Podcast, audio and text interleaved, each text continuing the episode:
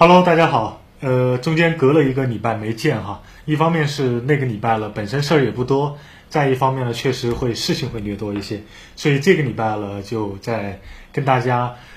呃，尽快的把干货说一下吧。然后这周呢，我也了设了这个倒计时，因为那个一个小时进度条确实太夸张了。这么多手机摆在这儿是什么意思呢？是要向我兴师问罪的，因为很长的一段时间呢，我的测评都放得非常慢。比如说那个一加二、梦想五、荣耀七，什么锤坚果、坚果、坚果、坚果，然后还这个手上的这个小米 Note 红米 Note 二，那今天刚寄的那个什么，昨天才发布就给我寄的这个计时的这个 R 七 S，然后还有这个手上的小米 Note 二嘛，哦对了，还有这个小米电视。小米电视是七月十五号发布的，发布了就给我们寄了，到今天一个简单的体验都没有做，所以我觉得我是罪孽深重，罪孽深重。当然，你可以说我中间是生病了吧？无论是应该是心理上生病，所以调整了很长很长一段时间。这也要给那个小米电视打个广告哈，因为从发布开始到今天我都没给他弄。现在呢，小米电视三都发布了，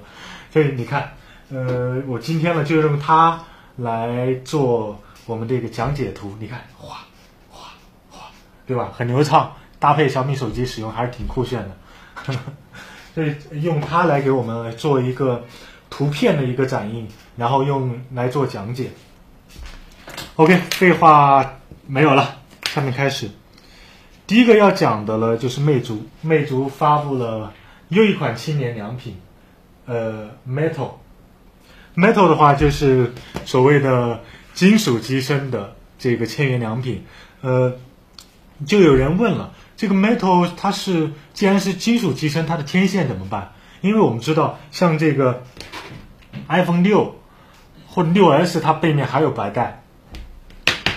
嗯，魅族 Metal 魅蓝 Metal 的处理方式是，它首先是一整块金属切削出来的，但是在呃它没有喷漆的时候，里面是三段式设计，中间是一大段金属，但上下两端会有一个呃复合材料的为天线留的空，然后呢这一段做好之后呢，再在表面再喷这个金属漆，以达到这样的一个。呃，所谓的全金属覆盖的这样一种观感吧，或者说质感，但这种呃呃，从现场发布会的一些上手来看的话，其实它还是有一些塑料感的，并不是说呃摸起来真的像金属一模一样哈。但相对而言的话，已经在工艺上是一个在千元机左右是一个非常大的进步了。然后一千零九十九元的起售价格，性价比确实非常高哈，带指纹识别，还二点五 D 屏幕。五点五寸屏，呃，一方面呢，让大家去 回去吐槽我的梦想五，魅族梦想五该往哪儿放，对吧？因为梦想五的话，同样也有指纹识别，然后也不是还不是二点五 D 屏，然后呢，呃，但其实梦想五的话，相对而言，可能无论是它的材质质感都要更强一点，然后呢，可能会更，比如说屏幕边框会更窄，整体的重量会更轻。然后呢，三 G 的运存，梦想五还是有一定的差距的。但毫无疑问，这个魅蓝 Metal 的发布，一方面可能证明，在这个今天已经是红海时代的，或者叫血海时代的这个千元机市场吧。魅族需要这样一个东西来扩大它的市场占有率，尤其是我们可以看到这一次的魅。南 Metal 其实很多人说最大的赢家是背后的阿里云的这个操作系统，因为底层的这个支撑是由阿里云在做，这个可能是跟之前阿里去投资魅蓝是有关系的。因为阿里为什么要投资魅族？因为呃，因为对于阿里来说的话，像它需要在这个智能硬件这个时代最大的智能最大的一个风口之一吧。如果说有这种可能的话，那就是需要在这上面占有一席之地。那它的操作系统需要在底层去植入到手机里面，可能对阿里云 OS 或者说对阿里来说才是有更大的一个用户沉淀或者是数据沉淀的价值的。那还有一个就是说，所以说，而对魅族自己而言的话，其实在今年这个资本寒冬、经济可能大环境也不太好的情况下，它更要去发疯的去扩张自己的市场份额。所以说，也许可能这个魅蓝 Metal 会影响魅蓝 Note 2，可能也会影响那个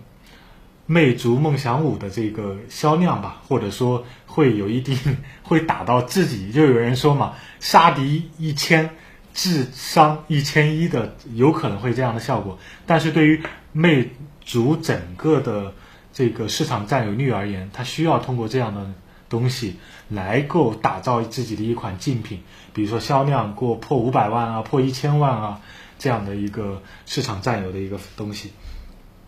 然后，嗯，呃，这个魅蓝 Metal 大概就说这么多吧。其实魅蓝 Metal 的性价比还是非常高的，如果你能以一千零九十九的价格去买到，那你是非常划算的。但是另一点我们也要关注，并不是说它的定价一千零九十九就真正的意味着我们拿到这件产品的成本就是一千零九十九。其实从呃经济学的角度来讲的话，一方面是它的市场定价，或者叫它官方定价，市场定价是它你作为一个用户。拿到这产品的成本的一部分，另外一部分还有一个社会成本。打个比方吧，比如说一千零九十九，这是它的官方定价，对吧？可能你拿到这部手机的话，你不仅要付这个一千零九十九，你甚至要抢很多次，要花很多的精力，然后又预约，对吧？你要跟黄牛赛跑，然后甚至你要拜托朋友去抢什么魅族 M 码。其实这些你花费的时间也好，精力也好，或者跟黄牛斗智斗勇也好，甚至像呃有些，比如说再打个比方，像火车票比较便宜，像很多人去排队排，可能排一两天的队去买火车票也好，其实类似的这种都是一个社会成本。所以说，我们大家不需要考虑清楚的就是，我们往往买一个手机，不能单纯的被它的价格。所谓的官方定价所迷惑，其实很多情况下，它官方给个定价，但它在线下渠道大量出货的时候是溢价的，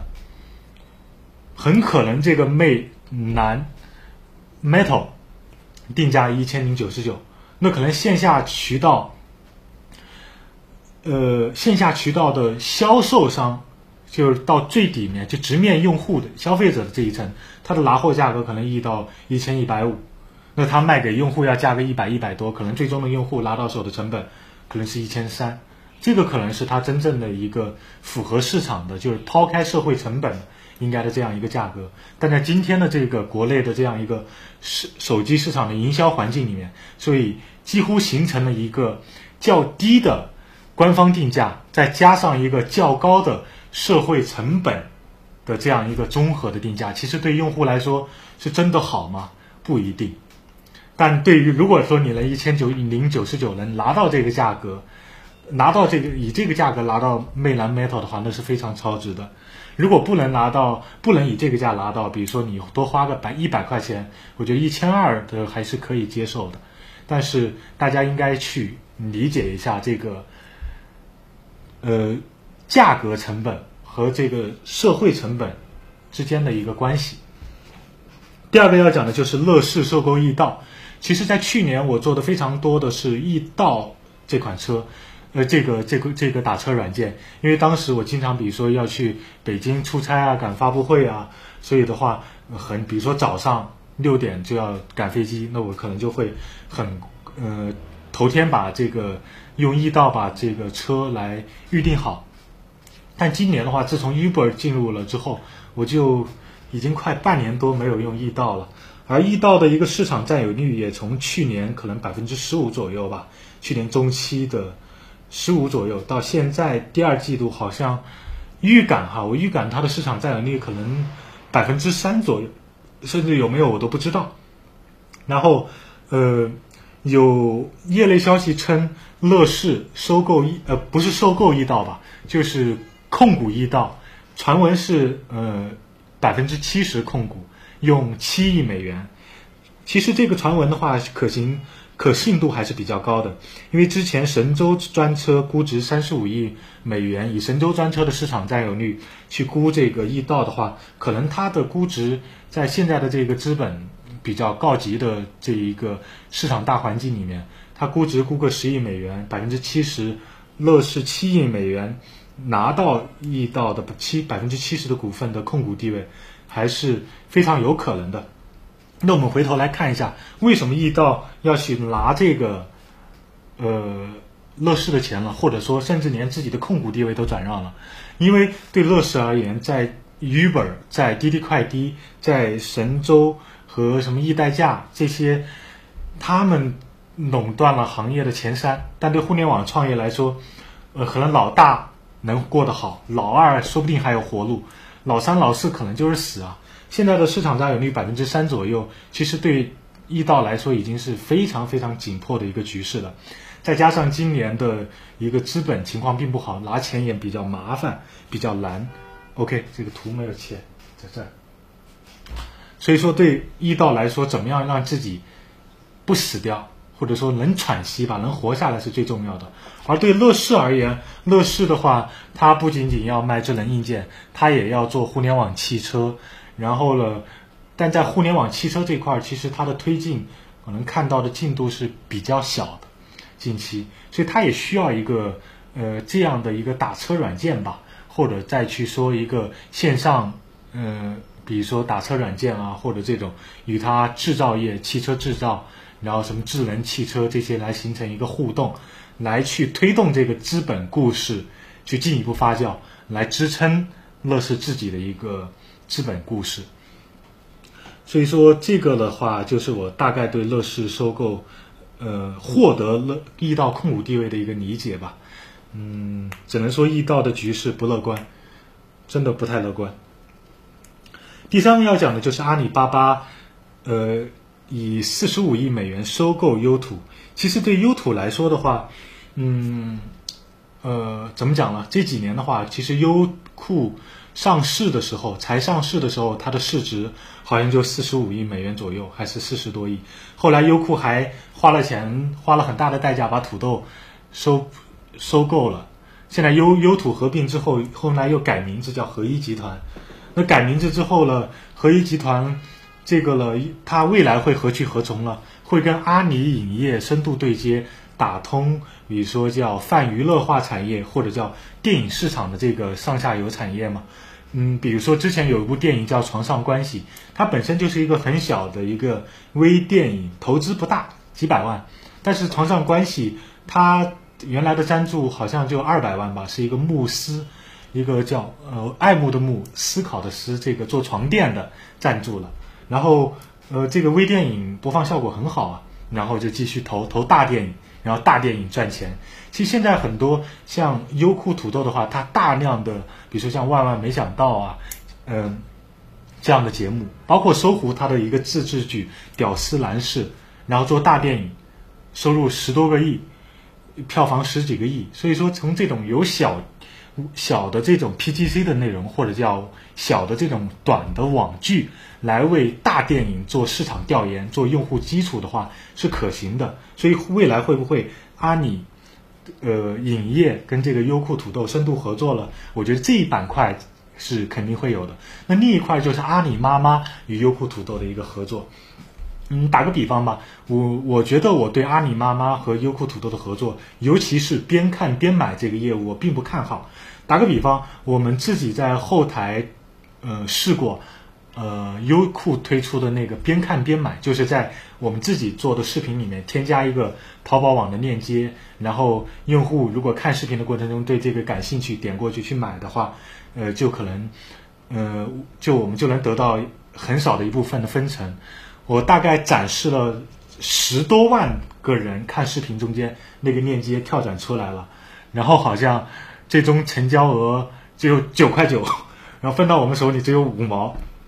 可能一方面是我们的视频做的质量可能并没有那么太吸引人吧，但另一方面，可能大家对于互联网上的一个产品消费的话，会不会我们经常看视频或者看什么东西跳出来一个东西，我们就本能的认为它是一个呃，或者叫诈骗了，或者叫虚假广告了，或者叫一个怎么讲不太好的东西了。可能我们心里面、潜意识里面可能会长期的在这种各种诈骗啊、互联网的这种不太健康的一个环境里面，潜意识里面有一种抵触意识吧。所以说，呃，对于阿里影业的合作，我是非常看好的。但对于阿里妈妈，尤其是那个边看边买业务，我确实是有点难说。而且另一方面呢，优土的话卖身给阿里巴巴，其实也是一方面不得已。只从一点来看吧，可能去年下半年我们在优酷土豆的分成，可能当时呃大概团队里面有三四个人嘛，这优土的分成的话，大概一个月好的时候有个一万二左右。但到现在的话，今年可能才过几个月，分成可能只有两千都不到，所以说这样一个几乎腰斩、腰斩再腰斩的这样一个格局的话，可能真的是优酷土豆它的资金链、它的现金池有很紧张了。所以，呃，因为今年的话，优酷开那个合一生态大会，还推还要说要在未来几年，对吧？要有。呃，一万个什么自媒体啊，月收入上万啊，什么要培育怎么样的一个呃网生内容的这个生态？但是从目前来看的话，尤其是这个分成吧，只能说是一个管中窥豹的一个东西吧。确实是可以看到一部分，就是在今年的资本环境下面，优酷土豆的生存状况并不乐观。再加上优酷土豆这几年的财财报，基本上每一季度都在亏损，巨额的亏损，所以说。去和阿里巴巴，对吧？成为阿里巴巴整个大生态的一部分，去做一个怎样的一个，比如说商业模式的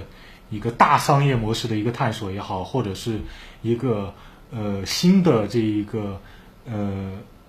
各种模式的一个探索吧，我觉得都是有意义的。第四个要讲的是那个小米平衡车，哎，这电视，电视，小米平衡车。就是这个，一千九百九十九。可能呃，我第一次对平衡车产生一些印象，就是在看外国的一些片子的时候，好像是电视节目的时候，一个老外的警察骑着平衡车很帅。然后近期中国，我第一次看到那个叫 Segway 还读 Segway 那个平衡车，说的是薄熙来的儿子薄瓜瓜有一辆那个车，七八万块钱。所以说这一次的话，其实像这种双轮的平衡车，之前的售价都是非常贵的。这一次的话，像雷总，嗯，这个之前是投购投资了这个 Livebot 嘛，九号的这个九号平衡车这个项目嘛，一千九百九十九两千的价格其实是非常实惠的，因为之前这些产品少则也要上万，而这个平衡车的话，以小米的这样一个巨大的体量去推。再加上它本身的续航好像能达到二十多公里吧，呃，时速大概有十六公里。如果说我们自己日常代步，比如说我现在还是学生，我呃偶尔还去学校上课，那我上课的话，可能我离学校大概两公里，那我用这个东西就会很方便。然后呢，比如说，但因为经常我骑自行车还要过天桥，还要过怎么样，端个自行车或者电瓶车很不方便，尤其在城市里面。那么这样的一个小车的话，可能也许它你背书包或者手里提东西的话，我不知道这个会不会很稳定哈。但是作为一个简单的代步工具，尤其是对一些白领、对一些城市交通来说，在你完成最后一公里、最后一点几公里的时候，这个还是非常有用的，对吧？嗯，然后一九九九的价格确实非常良心，我也非有兴趣去买一个这样的东西。然后这个图的话，很多网友说这个腿好看。呃，我不知道是一个怎么样的体验哈。反正如果说觉得好看的，在弹幕这儿飘一下。呃，这个是专车，呃，不是，这个是那个小米九号的这个平衡平衡车。但有一点哈，我不知道是我有一些朋友有这个车，他跟我反馈说，这个车在下坡的时候，一旦遇到没电的情况，可能会急刹车，甚至断电，就可能摔个狗吃屎趴了。所以说我不知道这个，如果在没电的情况下下坡的时候，大家要不要注意一下？我我暂时没有体验到这个车哈，只能说大家在用这个车类似的这种平衡车或者那种单个轮子的这种平衡车下去的时候，因为小米这个九号平衡车它是两个轮子相对，而且轮子也很大，很平稳，相对要好一些。但对于那个单个轮子的，怎么样就真的不好说了。呃，还有一个就是，呃，因为它的时速是十六公里嘛，有些城市对电动车进行时速的限制，甚至要上牌。但我觉得这个应该不是不不需要上牌的，大家应该可以放心购买吧。还有一个就是小米电视哈，小米电视三的话，它是由两部分组成，一个是电视，一个是点下底下的这个小米电视三的主机。其实对于这个小米电视三的这个屏幕的话，我是没有多大的意见的，因为现在做屏幕的话，包括其实最早的一个价格屠夫是乐视，把价格拉到这么低。但对于小米电视三的话，我觉得它真正跨时代的一个地方就在于，它把一个电视的一个里面的一些芯片、图形这这些的，包括音响这些东西都单独的拆分出来，变成一个九一千块钱的一个主机，而占到整个电视成本七成甚至更多的这块屏幕，我们其实可以三年、五年甚至八年都不需要动它。而在这个时代，我们更多往往去动的就是这个它的主机的部分。那把它拆分出来，九九九的价格，比如说到下一代小米电视三呃三 S 四的时候，如果说它有很大的技术革新的话，我们直接把那个那根金箍棒给我们的父母用，或者呃我们的家里的长辈用就可以了。但是我们可以买个最新的，可能一千块钱就来这样。因为电视它其实是一个虽然是高频率，但是它的更换频率。是非常低的，可能几年才换一下。那可能对小米而言的话，一方面它要推动这个生态进入更大的一个用户群，那怎么办呢？小米盒子太便宜，可能也没有什么利润。那这个金箍棒的话，可能还会有一些溢价的空间，利润在里面，对吧？那这个利润在里面的话，同时呢，也能九九九的价格，可能就是一台红米 Note 二。会不是要略高一点点的价格？大家过个两年，哎，出个新技术去换，这个对整个小米生态的这个保持一个更最新的一个状态是，我觉得是很有作用的，对吧？然后呢，这个价格的话也有利于小米去扩张自己的市场，因为很多人家里面它是有电视的或者有屏幕的，但比如说像现对现在的年轻人来说，让我再去买一个电视。呃，五六十寸的像这样的小米二 S 的话，其实可能性并不大，对吧？如果我们家里有一个显示屏，有个液晶显示屏，哪怕二十三英寸、二十五英寸，我买一个小米主电电视主机三就可以了。其实九九九的价格，我觉得我对这个是非常看好的，甚至我自己也有一定的兴趣。然后希望这个东西能够放开卖吧，因为之前确实很少能看到，只看到一个盒子把单独开来，但是把音响。也集合在里面，对吧？同时的话，它好像后面的话有很多的这个呃扩展接口的支持，所以说那个东西还是很不错的。就拿我家来说吧，我就是对它也有一定的一个欲望，因为我父母的话家里一个老电视很大，但是想让他们扔呢或者换一台了又很舍不得，那想怎么让他买用上智能电视了？可能买一个那个小米电视三的主机的金箍棒就会比较合适。我个人认为哈，虽然这个电视后面还要给它做个简单的上手，我也不想去说，呃，称它多好或者怎么样多不好。其实我觉得这个小米电视二 S 的性价比还是可以的。但是对我而言，我觉得小米电视三那个主机确实是对对我们年轻人来说是比较购值得购买的产品吧。OK，还继续第五个问题就是讲汪峰做耳机，其实。呃，汪峰做耳机呢？耳机这个行业其实是一个非常的一个暴利的行业，因为对耳机呃来说，拿我们之前的一个呃老编吧，就一分钟的那个老编辑武器来说，他说耳机可能做一个耳机的简单的成本可能几块钱，但是能卖六七十。然后呢，我之前也去华强北去那个远望这块去走过了。那个一般很一般的耳机的批发价才一块五两毛钱一根，所以大家可以知道这里面的成本是多低了，真的可以说是一个暴利的行业。那对于耳机来说的话，OK，忘了换。对于耳机来说的话，它暴利行业其实它的呃技术成技术门槛并不是非常高，对吧？其实那些什么动圈呐、什么电容啊这种什么这种单元啊。你就是拿钱买的嘛，无非就是拿钱买的这个事情，它技术方面也可能会不会有那么多的什么呃很高黑的黑黑科技的东西。所以说，对于耳机这个暴利行业来说，最大的要素是什么？是品牌要素。无论你是说 Beats 还是说什么也好，品牌要素是第一位的。那在这个技术门槛不高的品牌要素在第一位的这个情况下，汪峰出来做耳机，当然有人会说，可能是跟章子怡要结婚了，养不起了，要做耳机自己去做产品经理。但另一方面，汪峰作为一个音乐人，作为汪半壁吧，你的梦想是什么？它还是有很大的一个品牌的一个价值的，然后目前是说是有青山资本和梅花天使创投，然后投了一千万美元吧的天使投资，然后汪峰自己也掏了一些钱。当然，我们的老编武器，他对这个耳机，包括有一些发烧友对这个耳机的评价都是呵呵然并暖。其实我也对这个耳机不懂了，只能说，呃，如果它是一个好的耳机的话，那就请大家。支持。如果他是一个挂羊头卖狗肉，其实我并不认为汪峰在里面会担当多大的产品经理的角色。但如果是挂羊头卖狗肉的话，那就请专业的发烧友们多喷了。当然，随着近几年我们可以看到，在这个移动互联网的时代，呃，芯片包括各种微星处理的设备啊，通信设备。它的等等这些设备的集成度越来越高，技术门槛越来越低。像之前的什么崔健做手机、韩庚做手机，什么呃，还有这段时间汪王自健说要做手机，到今天还没出来。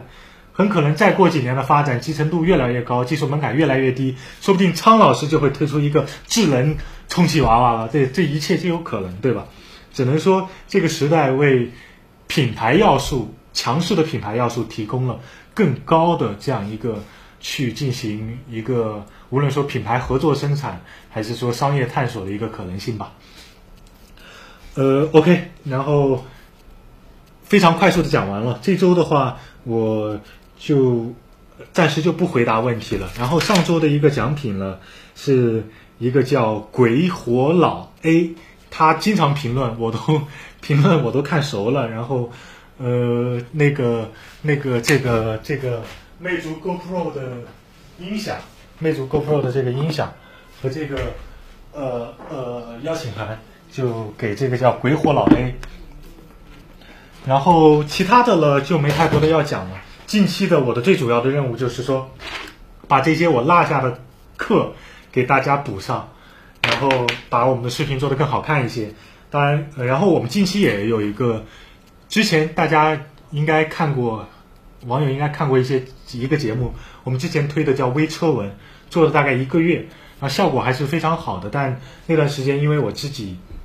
或者团队吧人手不够就停了，现在已经恢复了，但是是在一个完全全新的那个呃自媒体下面去运营。这自媒体的名字包括这个节目的名字，现在都改叫做了每日车文，每天的每，然后日了狗的日。然后汽车的车新闻的文每日车文，大家可以去，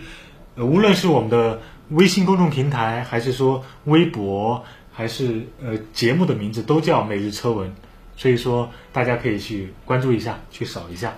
然后基本上该讲的就讲完了，因为我要把它控制在三十分钟以内，真的不能再超时了。如果按照我本人的性质的话，可能要讲两个小时，还要跟大家一直去唠嗑。这周好了，这周大概就这样了，时间有限。测评键哦，对了，还有近期的话，呃，发布会也比较多，然后后面几天我们会有两个发布会吧，会给大家做 event，做最新的上手视频，还有有产品在未发布之前我们就已经收到了，所以希望能够给大家做更多更好玩的视频，拜拜。没断吧？